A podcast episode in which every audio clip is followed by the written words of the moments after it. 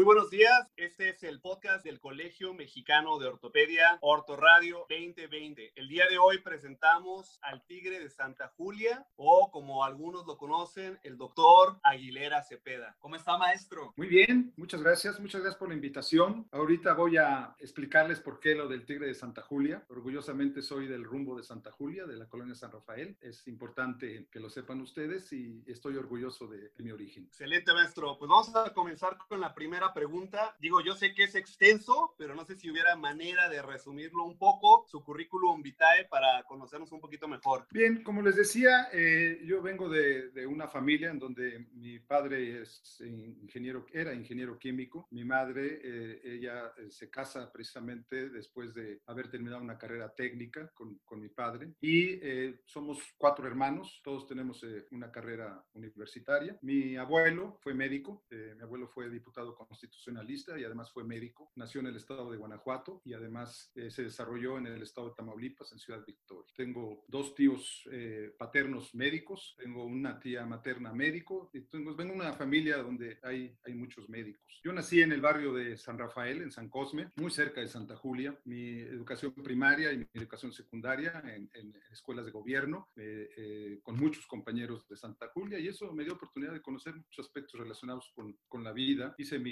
mi, preparatoria la Escuela Nacional Preparatoria número uno en San Ildefonso, ahora es un museo, y la, la eh, Facultad de Medicina o la Escuela de Medicina lo hice en, en la UNAM, en afortunadamente tuve oportunidad de estudiar en, en, en Ciudad Universitaria, en la Facultad de Medicina. Después eh, hice mi internado rotatorio y tuve la oportunidad de hacer la especialidad de ortopedia en el Hospital General de México. Des, eh, inmediatamente después de terminar, un año después de terminar el, el, la especialidad, eh, fue el año de, del temblor, del terremoto del 85. Yo tuve oportunidad de entrar al Instituto Nacional de Ortopedia en 1986. Y ahí me desarrollé durante prácticamente 30 años. Eh, tuve oportunidad de jubilarme hace algunos pocos años en el Instituto Nacional de Rehabilitación y, bueno, poder crear la escuela de lo que es ahora eh, reconstrucción articular de cadera y rodilla.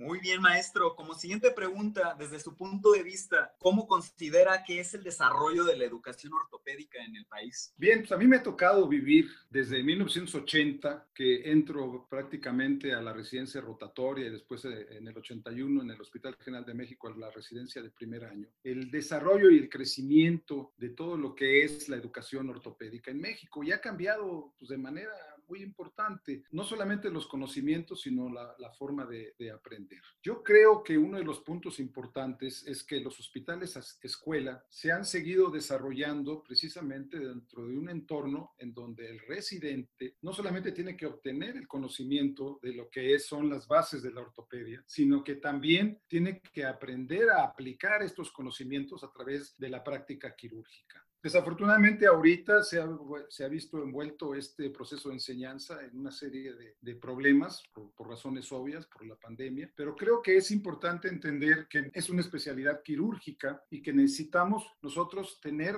las manos suficientes para poder desarrollar nuestra especialidad de una manera segura y confiable para nuestros pacientes. Hay dos formas y las voy a decir muy brevemente. La primera es que dentro de lo que es nuestra especialidad, nuestro, nuestra residencia, nosotros tengamos oportunidad con asesoría de, nos, de, nuestros residentes de mayor jerarquía o de nuestros maestros de poder realizar los procedimientos quirúrgicos seguros a través de la enseñanza paso por paso. Y la segunda es que aprendamos las bases, que es lo que sucede muchas veces en el, en, en el extranjero, aprendamos las bases, en algunas veces incluso en, en prácticas en cadáver, y después cuando lleguemos a desarrollar la especialidad, ya una vez que seamos médicos adscritos, podamos aplicar estos conocimientos con mucho cuidado para ir haciendo una curva de aprendizaje lo más segura posible para evitar complicaciones tempranas. Es correcto, maestro. Eh, en base a esta pregunta, ¿qué piensa usted que nos hace falta para mejorar la educación eh, en México, la educación ortopédica? Bien, es una muy buena pregunta. Yo creo que eh, hay varios aspectos. El primero es relacionado con el profesor. O sea, el profesor tiene que estar más involucrado en el proceso de aprendizaje del residente. No solamente a través de, de, la enseñanza del conocimiento, sino también de la enseñanza de, las habilidades quirúrgicas. La otra parte es el residente. El residente tiene que tener eh, mucho más disposición, no solamente para estudiar, sino también para obtener esta práctica que es muy importante en nosotros, esta práctica quirúrgica. Desafortunadamente, ahorita en las condiciones en las que se encuentra la salud en, México y en muchos países en Latinoamérica, sí eh, es muy difícil a veces poder conjuntar estos dos aspectos, tanto de conocimiento como de práctica. Y ahí es donde empezamos a entrar en lo que viene ya todos los avances de los simuladores, de todo lo que puede ser la técnica a través de los procesos de digitales, de computación, que nos están ayudando mucho para precisamente crear un entorno en el cual nosotros podamos simular como si estuviéramos realizando propiamente nuestro procedimiento quirúrgico y con todos los beneficios que pueda significar el hecho de que un proceso mal aplicado, pues no se va a ver reflejado en un mal resultado en un paciente. Entonces yo creo que eh, tenemos que buscar, que no es barato, llegar en las mejores condiciones posibles a que este proceso de enseñanza se haga a través de estos simuladores y, y realmente el residente pueda aprender bien todo lo que eh, se refiere a la práctica clínica y la práctica quirúrgica de nuestra especialidad, que sabemos que es eminentemente de practicar y de, y de realizar procedimientos eh, quirúrgicos. Excelente, maestro, por sus palabras. Muchas gracias. Cambiando un poquito de tema, ¿nos podría dar dos consejos para mejorar nuestra práctica privada? Es que anda muy baja últimamente, maestro, entonces queremos mejorar. Sí, sí, sí, sí, no, bueno, pues este, a mí lo que me está sucediendo en, la, en este momento es que efectivamente hubo mucha gente que dejó de salir y que ahorita ha tenido que salir y de repente dicen, oye, pues es que traigo un padecimiento de hace tres meses y que no lo había tratado y ahora pues este, quiero, quiero tratarlo, quiero manejarlo, ¿no? Entonces, este, de alguna manera esto eh, está haciendo que la gente esté empezando a tener que salir para este tipo de situaciones. Los dos consejos para, para la práctica privada que yo les tendría sería que eh, en la primera parte no nos debemos de olvidar de tocar al paciente. Ahora que viene todo esto de, de, la telemedicina y de toda esta práctica de, de, las consultas por internet y por cosas de ese tipo, sí le veo yo una, una situación un poquito delicada que es que no vamos a tener oportunidad de explorar a nuestro paciente. Eh, lo que yo estoy proponiendo es que de primera intención, la primera consulta sí se haga física para que nosotros podamos hacer una exploración minuciosa de nuestro paciente. Y ya la segunda consulta, la de evolución, que no sea de un padecimiento nuevo, entonces sí ya la podamos hacer a través del Internet y a través de, de todos estos eh, eh, plataformas que tenemos en la actualidad para poder la consulta. Porque si no, este, vamos a perder ese, ese, punto de, exploración y eso nos puede generar incluso eh, problemas desde el punto de vista legal. El segundo, eh, mi segunda recomendación es que siempre tengamos un registro, aunque sean pacientes privados, porque muchas veces siendo privados no tenemos registro, sí tenemos que tener un registro también minucioso de cada paciente, o sea, su historial clínico, sus imágenes, las recetas que le entregamos, todo eso lo tenemos que tener registrado en una plataforma que tengamos personal, porque es muy importante, no solamente desde el punto de vista legal, sino desde el punto de vista clínico, que nosotros podamos saber ¿Qué fue lo que le indicamos hace seis meses? Porque muchas veces nuestra memoria nos traiciona y que podamos tener los registros de cómo estaba la radiografía en la etapa inicial, cómo está la que sigue a, los dos meses y cómo está la actual, que son ocho meses después. Porque eso nos va a permitir detectar complicaciones o problemas que nos puedan ayudar a que podamos iniciar un tratamiento específico para esa complicación evitar que el paciente pues, llegue a, situaciones a veces muy delicadas. Excelente, maestro. Aprovechando la respuesta, tengo una pregunta extra. Me gustaría saber qué plataforma eh, recomienda o usted utiliza para su expediente clínico. Es una, una, buena pregunta. Yo la, yo la formé, yo la, yo la hice a mi medida, ¿sí? Ok. Yo, yo tengo eh, una plataforma a través de un ingeniero en computación. Eh, tengo todas mis expedientes están en la nube. la nube es mía, o sea, el lugar donde los tengo hospedados es mío, porque tuve todos los problemas que ustedes se puedan imaginar. De repente, eh, el, el, que me estaba dando el, hospedaje desaparecía y ya no tenía yo modo de entrar. O de repente se enojaba conmigo porque no le pagaba y, y me secuestraba mis expedientes a pesar de que sí había pagado, pero no tenía registrado que yo había pagado, y entonces decía, ah, bueno, pues entonces como no me has pagado, pues este, no vas a poder entrar a, ver tus expedientes. Bueno, todo eso lo quité a través de, crear yo mi, propio, eh, mi propia nube, vamos, y, y, yo tengo todos mis expedientes en la nube, y si estoy en el aeropuerto, pues os puedo ver ahí algún expediente cuando me hablan por teléfono para algún paciente que se puso mal o que tiene algunas dudas. Entonces, y yo formé mi, mi propia plataforma en donde pongo todo lo básico de la medicina que no puede cambiar. Antecedentes, padecimiento actual, exploración, guardo mis imágenes, todas las recetas que le genero yo al paciente las guardo. O sea, genero la receta, la imprimo y, y, la guardo automáticamente. Entonces yo sé qué radiografías le pedí hace seis meses, qué medicamentos le di, qué exámenes de laboratorio le pedí. Y si el paciente tiene 10 años que no ha venido conmigo, le digo, oiga, su última consulta conmigo fue hace 10 años, le di cita en tres semanas y no regresó. Bueno, pues, pues, este, ah, pues es que me sentí muy bien o pues es que la verdad es que ya no quise venir, pero ahorita vengo peor. Bueno, pues eso, eso, eso lo tengo yo registrado. Entonces, hay muchas plataformas muy buenas, pero el chiste es que uno sea dueño de su propia plataforma y uno sea dueño de sus propios expedientes para que no haya realmente ningún problema relacionado con esto. Esto nos pone un poquito en manos de los ingenieros en computación, que también hay que tener, eh, igual que hay que tener un buen licenciado, un buen abogado, también hay que tener este, a un lado de uno un buen ingeniero en computación para que nos ayude a mantener limpio todo lo que es nuestros expedientes y nuestras plataformas. Claro que sí, maestro.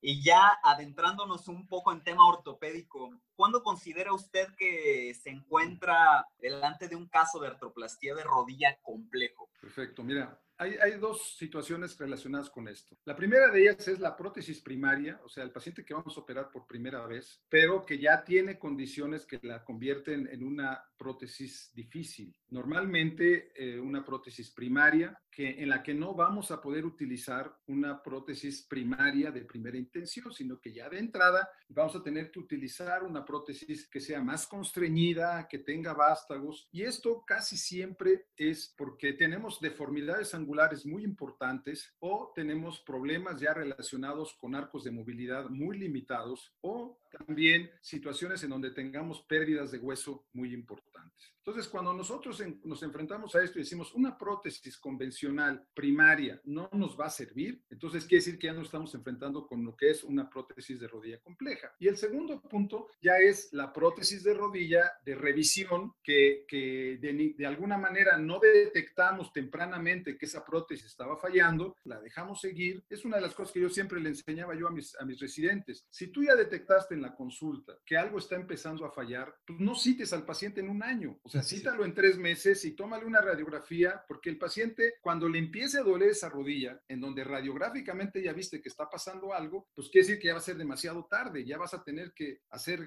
otra cirugía mucho más grande, con un implante mucho más este, complejo para, para, para resolverle el problema al paciente y obviamente mucho más caro, porque eso también implica un gasto eh, económico fuerte. Claro, maestro, estoy de acuerdo que para este tipo de artroplastías hay que hacer una estrategia. ¿Usted tiene como alguna planificación o alguna estrategia para que esto sea totalmente o lo más apegado a tener éxito y menor número de errores? Sí, sí, claro.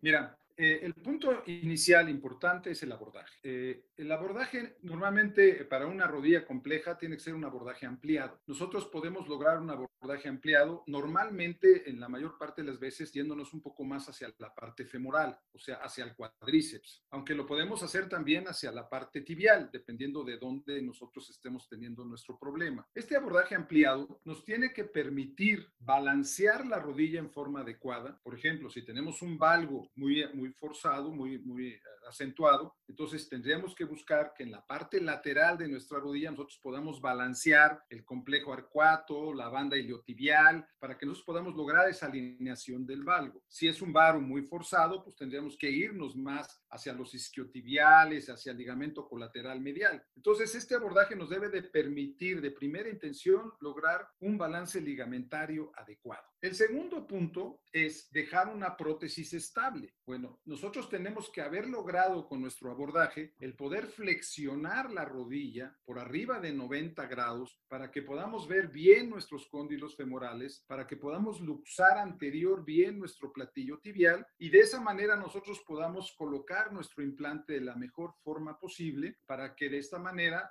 hayamos balanceado la rodilla desde el punto de vista ligamentario y hayamos podido dejar una prótesis bien alineada en, condiciones biomecánicas ventajosas para que pueda flexionar y extender la, la rodilla en forma de Excelente, maestro. Otra pregunta, eh, ¿utilizas siempre el mismo abordaje en este tipo de casos complejos o considera que es un traje a la medida? Fíjate que la rodilla es un poquito diferente a la cadera. Eh, normalmente sí utilizo eh, un abordaje que es un abordaje anterior en la rodilla, es por, en piel, piel y tejido celular subcutáneo es totalmente anterior. Y ya una vez que entro a lo que es la parte muscular, normalmente lo hago medial, anteromedial o sea, entro por la parte medial de la, de la rótula, me voy para rotuliano, en el tendón rotuliano me voy también en la parte medial y por arriba sí me voy normalmente para tendinoso. Nunca entro por en medio del cuádriceps, del, del, recto anterior. Siempre me voy por el recto anterior un poquito eh, eh, medial para respetar el tendón del cuádriceps. Solamente sacrifico el vasto medial oblicuo. Y obviamente por abajo del recto anterior queda también una lengüeta muscular que también nosotros la vamos a poder respetar y de esa manera vamos a tratar de guardar todo lo que es eh, la parte anterior muscular de la rodilla. Ahora, si yo veo que tengo una limitación para la flexión de la rodilla con una con contractura importante del mecanismo extensor, entonces normalmente hago una extensión a través del tendón del, cuádriceps y del vastus intermedios, que está por abajo del cuádriceps, que es esa lengüeta que les decía. Entonces me voy por la parte medial y en la parte tendinosa del cuádriceps me voy hacia la parte superior y lateral del cuádriceps, prácticamente atravesando la parte tendinosa y buscando de esa manera poder flexionar mi rodilla a los 90 grados mínimo, pero preferible por arriba de 90 grados para que pueda yo trabajar mis partes óseas de la mejor forma posible. Entonces, casi siempre cuando tengo que hacer un abordaje extensivo, me voy a la región del cuádriceps. Perfecto, maestro. Una duda, ¿cómo protege el tendón rotuliano en estos casos? Ah, bueno, la primera parte de la protección del tendón rotuliano es no forzar la flexión de la rodilla. O sea, si estamos teniendo problemas, pues no, no forzarla. Tendremos que irnos a la extensión del cuádriceps, como les decía,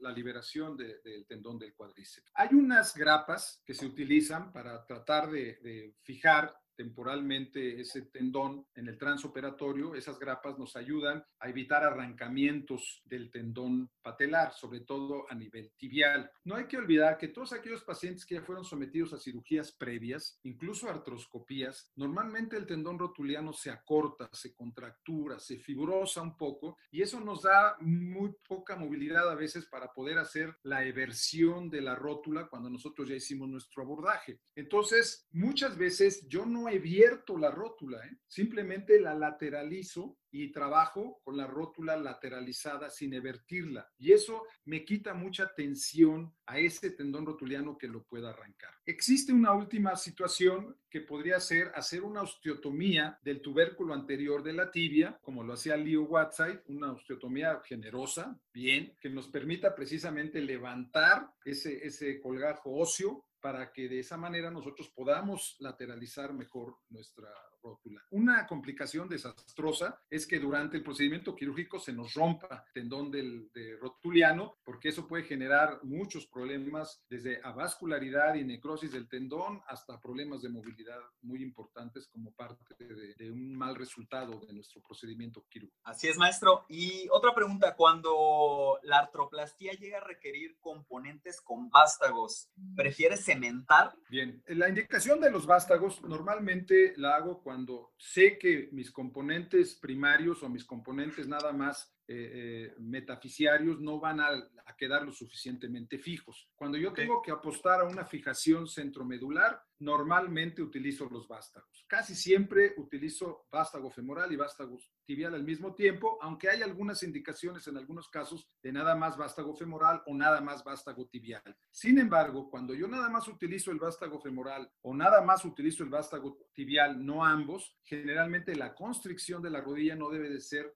tan, tan aumentada, no, no tenemos que utilizar una prótesis muy constreñida, porque si no, eh, puede haber un aflojamiento rápido y temprano de la parte en donde no estamos poniendo el vástago. Bien, segundo, cuando yo ya decidí poner vástagos, generalmente veo las condiciones de mi paciente. En el 90% de las veces utilizo vástagos no cementados y obviamente cemento la parte metafisiaria, la parte de la metáfisis donde tengo mi componente femoral o mi componente tibial, ahí sí cemento. Si las condiciones del paciente son de una mala calidad ósea, normalmente arriba de 80 años de edad, y yo sí le tengo que apostar a una buena fijación primaria de los vástagos, entonces sí utilizo los vástagos cementados. Generalmente no uso vástagos cementados muy largos y procuro hacer una técnica de cementación como la hacemos en la, en la cadera. O sea, trato de poner un tapón distal o un tapón proximal según sea femur y tibia, impactar bien mi cemento, hacer una buena presurización del cemento para que tengamos una buena técnica de cementación.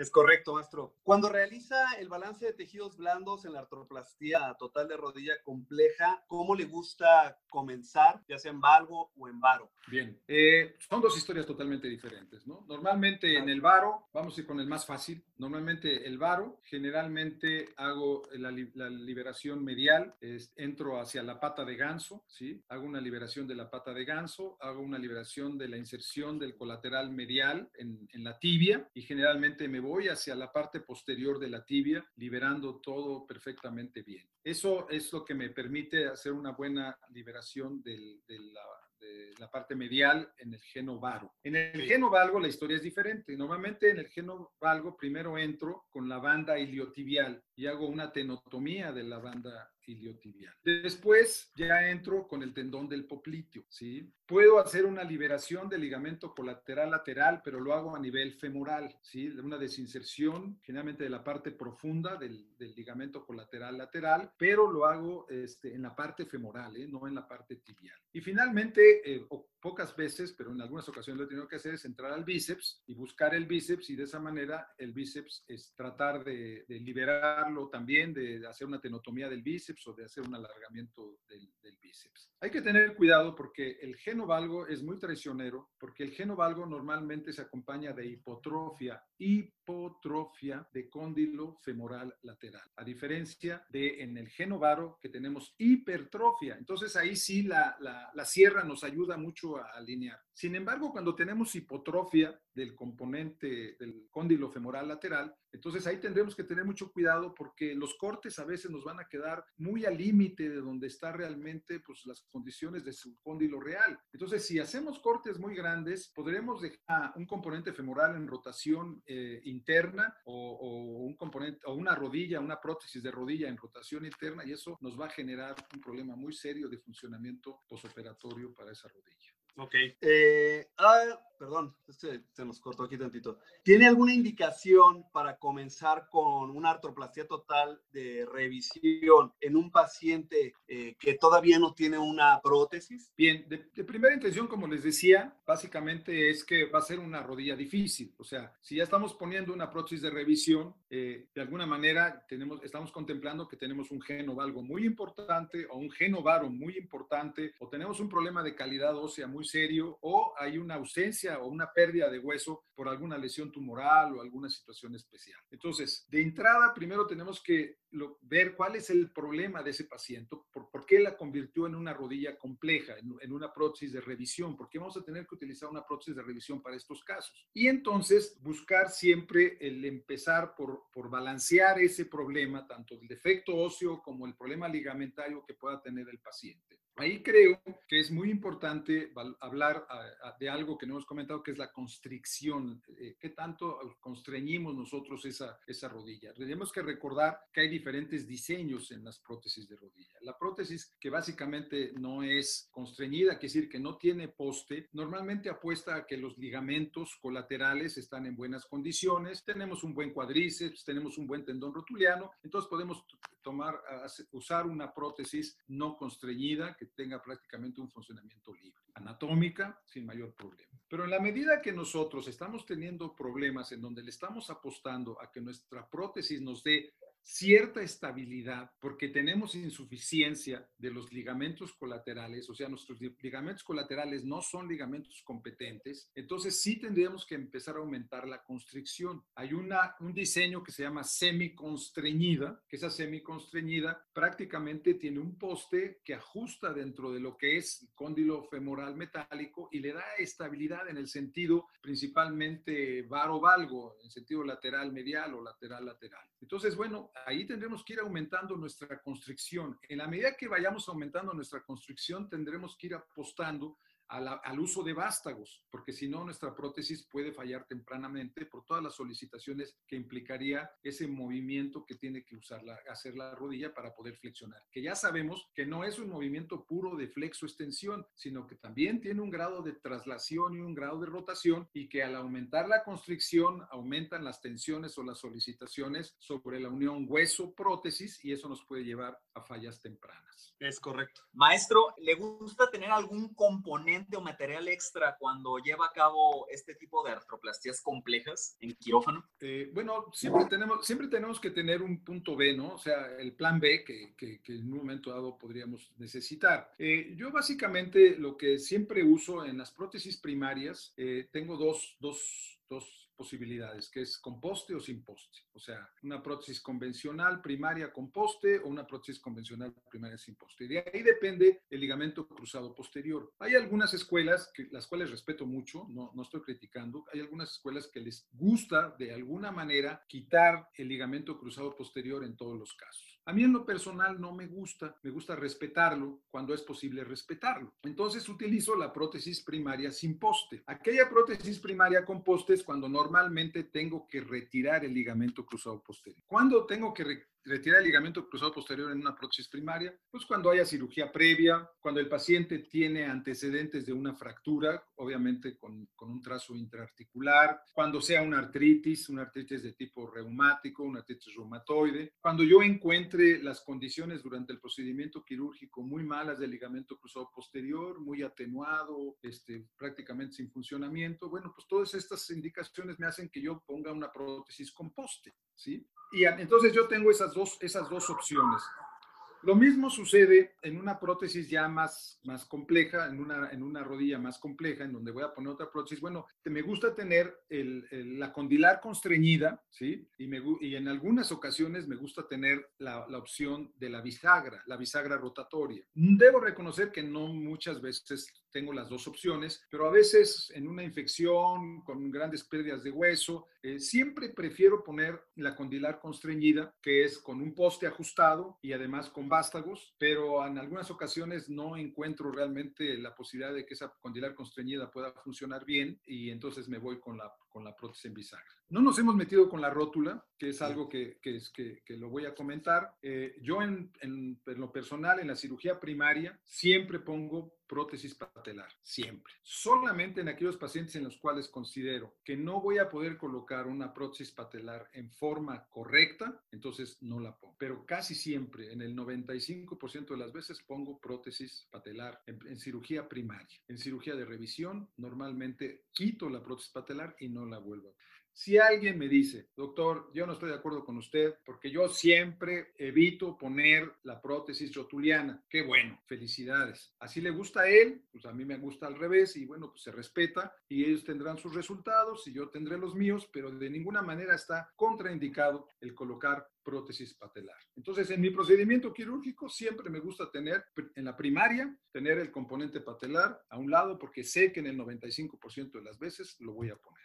Hablando de esto, maestro, ¿tiene usted algún protocolo de cementación de los componentes? O sea, que primero patela, luego fémur, luego tibia, o primero tibia, luego fémur y luego patela. ¿Cómo lo maneja usted? Ah, es, una, es una buena pregunta. Normalmente empiezo siempre con tibia, ¿sí? Hay ciertos protocolos de, de, de preparación de, de la la cementación. Yo siempre empiezo con tibia, sigo con fémur. En ese momento, de ya que puse tibia y fémur, entonces pongo, me inserto de polietileno de prueba, ¿sí? Extiendo la rodilla y luego ya abierto la rótula y pongo el componente patelar. Pero hay ciertos principios, por ejemplo, la, superficie ósea tiene que estar perfectamente limpia, ¿sí? no debe tener sangrado. Nosotros de preferencia debemos de interdigitar el cemento, o sea, no ponerlo directamente en el implante y de ahí empujarlo, ¿no? sino tenemos que poner una capa de cemento en la parte ósea, tratando de interdigitar, de que el cemento se meta propiamente dentro de las, las trabéculas óseas y dentro de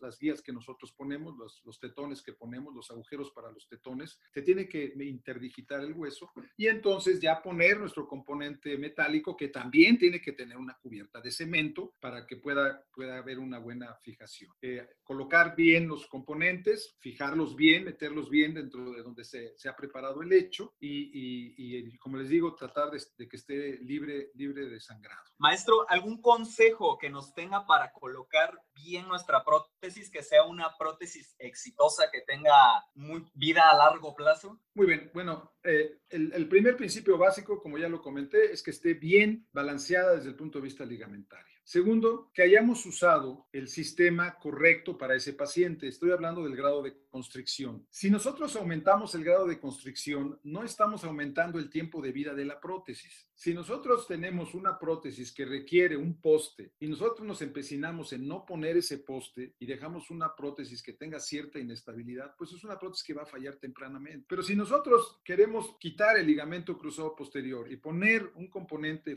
femoral con, con, con eh, hendidura para que pueda entrar con un poste y vamos a sacrificar hueso en la parte femoral, pues también estamos condenando a ese paciente que cuando se tenga que revisar, pues vamos a perder hueso en la parte de los cóndilos femorales porque ya hicimos una entrada intercondilia. Entonces, yo en lo personal preferiría de, alguna manera eh, no aumentar la constricción pensando que al aumentar la constricción vamos a aumentar la durabilidad de nuestra prótesis. el primer consejo es buen balance ligamentario. El segundo, utilizar la constricción que requiera realmente este paciente. Y yo sí creo que mientras menos constricción, mejor para la durabilidad de esa prótesis, porque va a ser un funcionamiento más anatómico, sin caer tampoco poco en el pecado de decir voy a poner una construcción muy baja o voy a poner una prótesis anatómica, que sabemos que tenemos ligamentos colaterales incompetentes y que también obviamente nos va a dar problemas.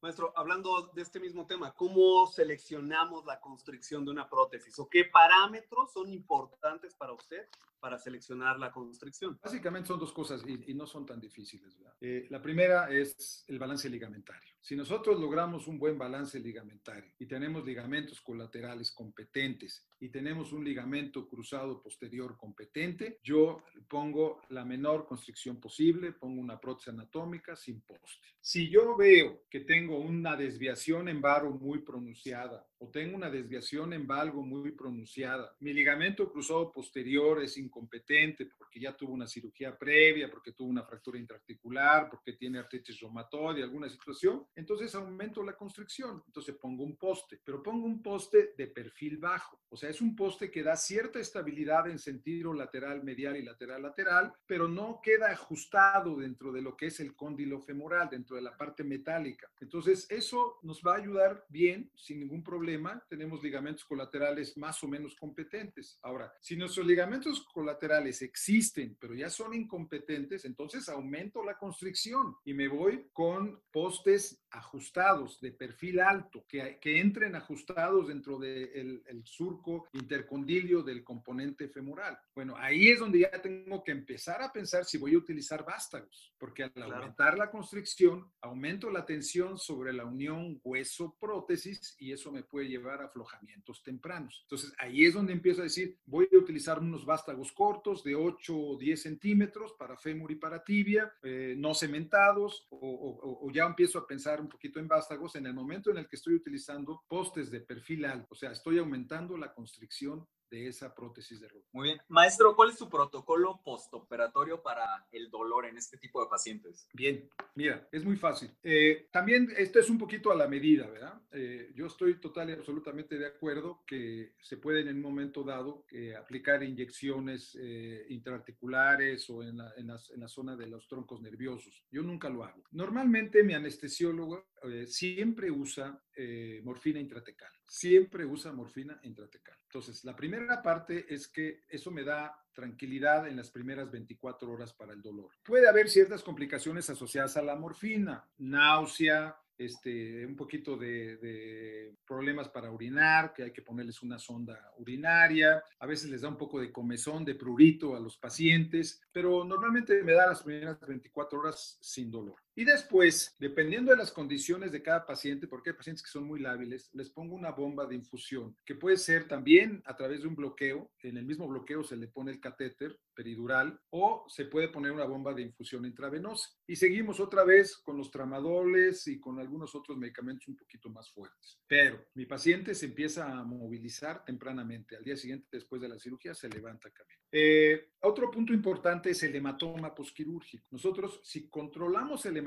posoperatorio, vamos a tener muchas posibilidades de que nuestro dolor no sea tan intenso. ¿sí? Entonces, eh, estamos usando desde hace muchos años el ácido tranexámico en forma rutinaria. No utilizamos isquemia y tenemos sangrados mínimos. Ya no ponemos el, el Drenovac porque no nos interesa drenar un hematoma que ya no existe. Incluso debo reconocer que hay algunos casos en donde le damos eh, ácido tranexámico posoperatorio. ¿eh? Cuando estamos utilizando vía oral el ácido tranexámico, después de la cirugía, seis horas después, eh, seis horas antes de que, de que les demos el, anticoagulante, le damos otra dosis de vía oral del ácido tranexámico. Entonces, eso nos ha ayudado también a controlar el dolor. Ahora, el problema principal en la prótesis de rodilla es el dolor neuropático. Es el dolor que se presenta dos o tres semanas después de la cirugía. Cuando el paciente llega y dice, doctor, en el día estoy bien, pero no más llega la noche y no puedo dormir del dolor. Me tengo que parar en la noche y moverme porque si no, no puedo dormir. O sea, uno dice, oye, esto es paradójico, ¿no? O sea, duele cuando está en reposo y se quita cuando se mueve. Bueno, pues ese es el dolor neuropático. Y ahí tenemos que empezar a dar eh, eh, los neuromoduladores, que yo ya se los doy en el posoperatorio inmediato. ¿eh? Hay algunos que recomiendan hasta del preoperatorio, pero yo ya se los doy en el posoperatorio inmediato. Si el paciente es muy lábil, le doy gabapentina. Si no es tan lábil, le doy pregabalina y se los puedo mantener cuatro o seis semanas, ¿eh? porque prevenir el dolor neuropático nos va a ayudar mucho. Pero si ya lo tenemos, tendremos que ayudar eh, al paciente con, con, el, con estos medicamentos. Maestro, una duda. ¿No utiliza isquemia ni siquiera a la hora de cementar o solo la utiliza a la hora de cementar? No, ya no uso isquemia ni para cementar. Ahora, o sea, siempre hay que usar doble condón. O sea, lo importante aquí es que yo siempre pongo el manguito de isquemia en mi paciente. Siempre lo pongo. En el 90% de las veces no lo uso, ni siquiera en cirugías de revisión, ¿sí? Pero si yo al momento de, cementar, bajo el principio que les acabo de decir que nuestro lecho óseo no debe tener sangre, si veo que hay sangre, le pongo la isquemia y cemento con la isquemia, ¿sí? Ok. Terminando de cementar, ya una vez que fraguó el cemento, quito la isquemia, ¿sí? Y a veces son isquemias de 15 minutos, de 18 minutos. Lo mismo me pasa en las cirugías de revisión. Obviamente, si yo estoy haciendo una cirugía de revisión, diácido tranexámico y el paciente no está teniendo eh, sangrado, perdón, pues me sigo. Pero si veo que tengo sangrado, pues le pongo la isquemia, ¿verdad? Porque para eso puse el manguito y, y, y tengo la doble protección. Maestro, otra duda. Ah, he visto protocolos del ácido tranexámico oral cinco días antes. ¿Qué opina usted de ese protocolo? Eh, bueno, mira, este, esto del ácido tranexámico es un poquito, es un plato a la medida, ¿eh? O sea, tú, tú lo puedes hacer de acuerdo a muchas cosas. Yo uso el ácido tranexámico vía oral, eh, cuando puedo. Eh, de alguna manera son 650 miligramos. Y le doy, a veces desde siete días antes, ¿eh? Se le, le, doy una diaria, 650 miligramos, una diaria. Y el mismo día de la cirugía, el día anterior a la cirugía, le doy los últimos 650 miligramos. Si lo opero al paciente a las 7 de la mañana. Claro. Si lo opero a las 10, 11 de la mañana, todavía en la mañana le doy otro. Pero cinco días son, son adecuados, ¿eh? O sea, a lo mejor siete es una exageración, pero cinco días es, está perfectamente.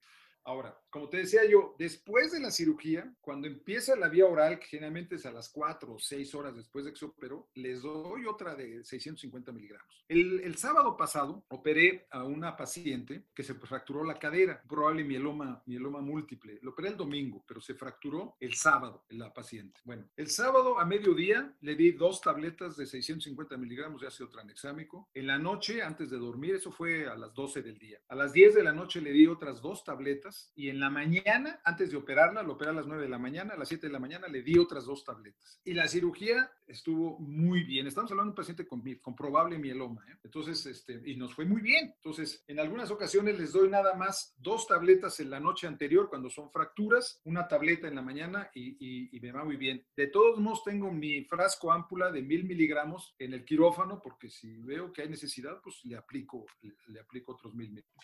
Fíjese, Bastro, que el protocolo que usted utiliza lo utilizamos mucho aquí en el hospital, el doctor y yo, y hemos observado que algunos pacientes con algunas patologías como hipotiroidismo o a veces también diabéticos, hipertensos, les produce un poquito más de efectos adversos. Se lo hemos tenido que pasar un poquito más eh, diluido el ácido. ¿Usted ha observado algo que le preocupe o algo que le, que le llame la atención con el uso del ácido tranexámico en estos pacientes? Fíjate que, que no. Este, este, paciente del mieloma múltiple, el diagnóstico diferencial es hiperparatiroidismo secundario. Eh, no, eh, nosotros somos en ese aspecto muy cuidadosos, siempre lo diluimos siempre lo diluimos y lo pasamos lentamente. No lo pasamos en bolo. Eh, básicamente nosotros tenemos mucho cuidado en dos tipos de pacientes. El, primero es aquel que tiene crisis convulsivas. El paciente con crisis convulsivas sí se considera que puede tener un poquito más la habilidad para nuevas crisis convulsivas. ¿sí? Y eh, aquellos pacientes que puedan tener alguna reacción de tipo alérgico. Debo de reconocer que algunos hematólogos y algunos cardiólogos no están muy contentos con que nosotros lo utilicemos porque todavía no se conoce muy bien eh, el hecho de que de que no tiene realmente tanta eh, trombofilia para la formación de, coágulos, pero de todos modos sí somos muy cuidadosos en que de todos modos indicamos el anticoagulante 8, 10 o 12 horas después de, del procedimiento quirúrgico. Yo te quiero decir una cosa. Por ejemplo, nosotros en algunos casos hemos estado utilizando Drenovac cuando hacemos grandes disecciones y cuando es una cirugía de revisión y todo. ¿Y qué nos está pasando con el ácido tranexámico? Que el Drenovac se nos tapa. O sea, no mm. funciona el Drenovac porque se hace un coagulote ahí gigantesco, ¿no? Entonces dices, pues sí se forman coágulos, ¿eh? O sea, sí se forman coágulos. Entonces sí tenemos que tener un poquito de, de cuidado de que nuestro paciente no nos vaya a hacer una tromboembolia. Ahora, yo tengo ocho años usando el ácido tranexámico. Desde que empezó a salir, conseguí a alguien que lo importaba de Chihuahua y que me hacía favor de venderme, lo, importaba directamente de Estados Unidos o de Italia. Y, este, y nunca he tenido un caso de, de, de tromboembolismo asociado a esto, ¿no? O sea, algunos pacientes que pudieran hacer tromboembolia, a lo mejor 8 o 10 días después de la operación, pero asociado a, al transoperatorio o al posoperatorio temprano, no he tenido ningún caso. Siempre indicamos anticoagulantes 8, 10 o 12 horas después de la operación. Oh, maestro, última pregunta en relación al ácido tranexámico. Si su paciente tiene alguna cardiopatía, antecedentes de stents o de algún EBC, ¿lo hace de manera más cuidadosa o cambia su protocolo? Sí, no, no, sí, si tiene eso, obviamente, pues dices, bueno, está tomando este, algún anticoagulante, pues lo tiene que suspender, dependiendo del tipo de anticoagulante, el famoso Sintrom, este, pues a veces un cinco días antes, porque si lo, si lo suspendes 24 horas antes, pues no sirve de nada. Pero en este caso, eh, eh, sí soy más cuidadoso. A lo mejor si tú me dices, se lo voy a dar vía oral, pues no se lo doy siete días, o sea, a lo mejor se lo doy tres días antes. Eh, a lo mejor utilizo, si, no, si va a ser IV, utilizo un gramo, no utilizo el segundo. Este, utilizo el gramo 15 o 20 minutos antes de empezar la operación. Y a lo mejor el segundo ya no lo utilizo. Este, detalles de ese tipo, sí, soy un poco más cuidadoso, pero como te digo, es, a veces, eh, en algunas ocasiones, los cardiólogos se asustan de, o los hematólogos y dicen, oye, ¿por qué? Y, bueno, pues no, no hay una contraindicación real.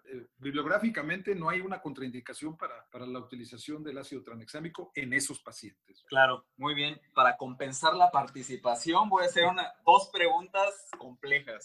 A pesar de su experiencia, maestro, ¿cuál es la complicación más temida en una artroplastía primaria o, o compleja o de revisión? ¿Y cómo previene usted este tipo de complicaciones? Bueno, yo creo que definitivamente la más temida de todas es la infección, eh, en, en, ambos casos, ¿no? O sea, el, el paciente con prótesis primaria es que se te infecta, lo primero que sientes es que pues, algo, algo pasó, que perdiste tú el control, ¿no? O sea, el paciente tuvo una infección hematógena, traía una infección de vías urinarias crónicas, traía un problema dental crónico, es que una infección de renal o, o perirrenal, algo, algo digestivo que pudo haber originado la infección hematógena, o obviamente, como sabemos, pues la contaminación temprana que también nos pudo haber originado esto. Entonces, los cuidados son muy importantes, o sea, los cuidados para, para evitar las infecciones o sea, eh, siempre nosotros los ortopedistas hemos sido calificados como extremadamente cuidadosos, o sea, nuestro anestesiólogo no puede leer el periódico dentro del quirófano, no puede traer el cubrebocas abajo de la nariz. Eh, este, yo, yo opero mucho en el interior de la República, mucho, muchas gentes me hacen el favor de invitarme a que los ayude a hacer procedimientos quirúrgicos complejos en el interior de la República. No nos debemos de olvidar de que tenemos que utilizar batas que cubran la espalda, que tenemos que tener que usar ropa limpia, cubrebocas que, que tape la nariz. Bueno, ahora lo hacemos más con, el COVID, pero de alguna manera eh, es importante entender que, que se tienen que tener cuidados. El segundo problema, que ya es en las cirugías de revisión, aunque algunas veces pasa en la prótesis primaria, es la patela baja. La patela baja o la rótula infra es una complicación en la prótesis total de rodilla que hace que el dolor tenga un dolor, el paciente, perdón, tenga un dolor persistente en la parte anterior de la rodilla. Generalmente limita la flexión de manera importante. Entonces, eh, eh, eso quiere decir que nosotros eh, normalmente subimos la línea articular. Nosotros tenemos que regresar la línea articular cuando nosotros ponemos una prótesis de rodilla a la línea normal. Si nosotros subimos la línea articular, ¿por qué? Porque ponemos insertos tibiales muy altos, muy grandes, y entonces desnivelamos nuestra línea articular normal, bajamos la rótula, hacemos una rótula baja, y entonces el paciente va a tener un dolor anterior persistente con una limitación importante a la movilidad. Eso es una de las cosas que tenemos que cuidar, eh, sobre todo en las cirugías de revisión o en aquellas cirugías en las cuales tuvimos que hacer grandes resecciones óseas. Probablemente la, tercera situación sería nada más la, eh, finalmente sería el aflojamiento temprano o, el mal funcionamiento, la rigidez de la rodilla. Esto se puede, o sea, generalmente se presenta por una mala rehabilitación y el dolor neuropático que muchas veces origina que el paciente no se mueva, la rodilla no flexione y entonces el paciente tenga una complicación de que, es, que se llama este, limitación a la flexión o rodilla rígida posoperatoria y eso es un problema. Maestro, rápidamente, las últimas dos preguntas. ¿Qué opina usted de crear un censo nacional de artroplastías? ¿Censo o sexo? No, un censo. Ya ves como si soy de Santa Julia. bueno, mira, mira, el problema, definitivamente yo estoy total y absolutamente de acuerdo con hacer un censo de artroplastías. El doctor Felipe Gómez, del cual eh, me distingue con su amistad, es una gente que ha trabajado desde hace muchos años tratando de hacer este censo. Tiene que haber voluntad de tres grupos, de tres personas, o de tres grupos de personas, o, o de tres brazos. El primero es el gobierno. El gobierno tiene que decir que es obligatorio hacer este censo. Mientras el gobierno no diga que es obligatorio, esto no se va a lograr. Y para eso tiene que haber voluntad política. ¿sí? Entonces, el doctor Felipe Gómez va a tener que ser senador o diputado para que él pueda promover esto a nivel de gobierno. Lo segundo son las casas comerciales, o sea, tener un control estricto de lo que venden las casas comerciales y a quienes les venden las casas comerciales. Y el tercero es el cirujano ortopedista, que tenga la obligación, la obligación de poder informar qué prótesis se está poniendo y a quién se la está poniendo. El problema de este censo es que se confunde con un policía o un vigilante que esté viendo si estás poniendo bien las prótesis o lo estás poniendo mal. Ese es el problema, que tenemos que hacerle entender a los ortopedistas que no es un,